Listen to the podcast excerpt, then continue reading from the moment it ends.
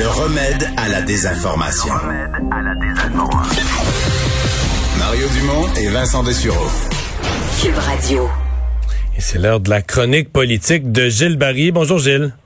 Bonjour Mario, notre dernière avant la saison estivale. Exactement. Et tu profites donc de cette dernière pour nous amener dans l'été et après l'été. euh, Sur, selon toi, qu'est-ce qui a, qu'est-ce qui a à surveiller? Qu'est-ce qui va marquer?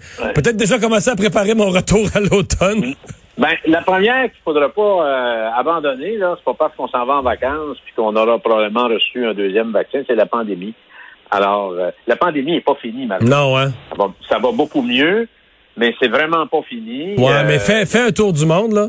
Fais un tour de tous les continents. Là, aujourd'hui, c'est des records en Afrique. À Moscou, c'est reparti. Euh, Il y en a au Royaume-Uni. Tu nous parlais du Chili, dans l'hémisphère sud, là. Argentine, Chili, Pérou, Brésil. Il y en a encore énormément dans, en Amérique du Sud. C'est, loin d'être fini, là. Là-bas, c'est l'hiver, dans, dans le cône sud. Au Chili, euh, 60% de la population est vaccinée, mais malheureusement, ils sont, il oscille entre 4 et 5 000 cas par jour, Mario. Euh, puis la population chilienne, c'est à peu près l'équivalent de la population canadienne. Ouais. Mais ils ont, le, ils ont le vaccin chinois, euh, Sinovac, eux autres. Est-ce que c'est... Mais, mais Mario, euh, là-dessus, je veux, euh, j'ai beaucoup d'amis qui sont là-bas, des Québécois, qui ont eu le chinois, puis le chinois, il est bon. Il est bon? Euh, OK. il y a, ouais, ouais, puis des, des, des exemples là, très concrets là, de, de, de gens qui, qui ont eu le virus, puis parce qu'ils avaient été vaccinés chinois, ben dans la famille, Ils n'ont pas été malades, ils n'ont pas eu. Puis des gens qui avaient des problèmes là, de, tu sais, de, de pulmonaire, puis de respiration, 72, 73 ans. Alors, euh, non, c'est pas ça. C'est parce que là-bas, les gens pensent que parce que le vaccin, ils l'ont eu une fois, deux fois, c'est le party. Et euh, c'est l'hiver aussi. J'ai l'impression que ça aussi, c'est Ouais. une menace. C'est une Ouais. menace. Alors, Donc, euh, un, un, un, on retient que la pandémie est toujours là. Il pourrait venir nous faire un clin d'œil. Exactement. Le deuxième enjeu, Mario, qui est très important, euh, et je crois que le gouvernement Legault va en faire vraiment une priorité euh, à la rentrée, c'est toute la question du manque de main-d'œuvre pour répondre aux besoins euh, de l'économie québécoise. C'est très, très pressant. Et j'espère qu'on aura un débat, Mario, pour démêler les affaires, parce que là, tout le monde est mêlé. Les gens pensent que la recette, euh, leur c'est plus d'immigrants pour règle le problème. Et c'est pas le cas parce que euh, l'entente qu'on a avec le gouvernement fédéral, d'abord, c'est une juridiction qui est presque essentiellement fédérale parce qu'il y a trois types euh, d'immigrants. Il y a les réfugiés politiques, il y a la réconciliation familiale, puis viennent en dernier euh, les, les travailleurs économiques là, pour répondre là, aux besoins de l'usine de la Beauce.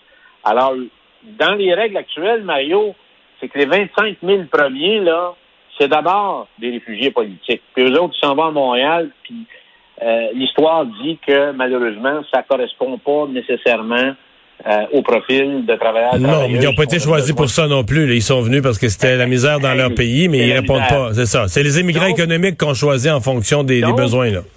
Oui. Alors, il y a probablement, euh, on pourrait être beaucoup plus vite et beaucoup plus efficace. Il y a 1,2 million de personnes, Mario, retraitées ou semi-retraitées au Québec, par une mesure fiscale du ministre des Finances.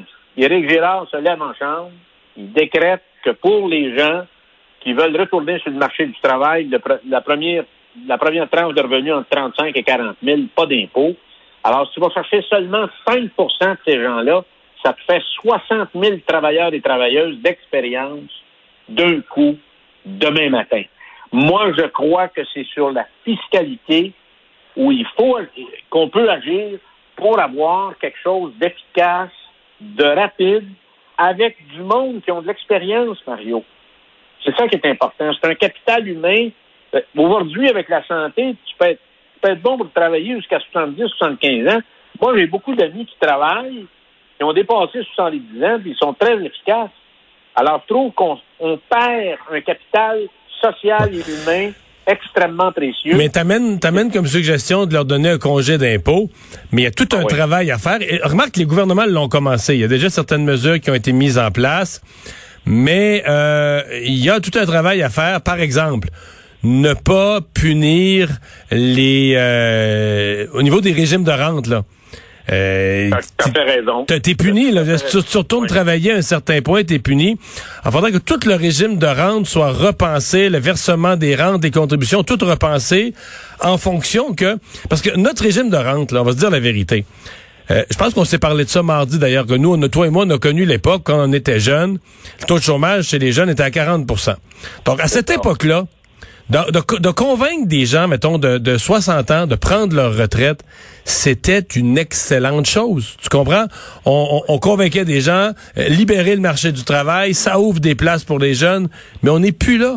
On n'est plus là. Aujourd'hui, toutes les règles de la régie des rentes devraient viser à garder, à, toujours encourager le travail, qu'une personne soit jamais pénalisée de travailler. Là. Ça mm. devrait être ça, la règle universelle. C'est toujours plus avantageux de travailler plus. Là. Alors ça, c'est un grand défi pour... Euh, et c'est une voie qu'il faut explorer au maximum. L'autre enjeu, Mario, très rapidement, on en a parlé un peu mardi, c'est la loi 96. En ça va définitivement euh, être au cœur du débat euh, politique jusqu'au fait, en espérant que la loi sera adoptée avant Noël. Alors, c'est clair que les partis d'opposition, compte tenu de l'enjeu du vote des francophones dans les régions, puis l'année prochaine, en 2022, c'est une électorale. Alors, c'est clair que libéraux, Québec solidaire et Parti québécois vont se faire aller là-dessus pour enrichir la loi. Ça serait probablement une excellente chose. Les deux autres éléments très importants, Mario, c'est l'élection fédérale. C'est un, vieux, c'est un vieux deux piastres là, euh, tout plissé qui traîne là. Est-ce que tu le mets sur une élection fédérale déclenchée à l'été, au mois d'août? Je pense que Trudeau, pas sûr que lui veut, euh, parce qu'on me dit que c'est beaucoup plus serré qu'on pense. Et, ouais, là, aujourd'hui, il y a une autre série de sondages qui montrent que Justin Trudeau aurait repris l'avance. On ne sait plus quoi penser. Là. Les sondages se contredisent. C'est plus facile pour lui d'y aller maintenant plutôt qu'attendre en 2023, parce qu'il n'y aura pas en 2022, il va y avoir une élection au Québec. Alors, euh, donc pour moi, il va déclencher, mais euh, ça sera à suivre. Il va y avoir un débat important sur toute la question de l'identitaire, parce que, bon, le projet de loi qui a été passé hier, bravo, c'est une bonne affaire. Mais rappelle-toi des mamours avant le vote référendaire à Montréal. Tout le monde nous aime avant un vote. Puis le lendemain, ben garde, euh, adios amigos. Alors, faut être prudent là-dessus. Mais l'autre élément plus important, Mario, qui pourrait changer la dynamique politique canadienne pour les trois, quatre prochaines années, on n'en parle pas beaucoup. Euh, c'est le référendum qui va avoir en Alberta. En Alberta, oui, oui. Tu as tellement raison. Mario, ça, il faut. Moi-même, là, je vais peut-être prendre l'avion pour aller voir ça. C'est le premier référendum qu'il va avoir au Canada en dehors du Québec depuis 1995. Euh, il y a des chances de le gagner. Jason Kenney a, des chances de le gagner.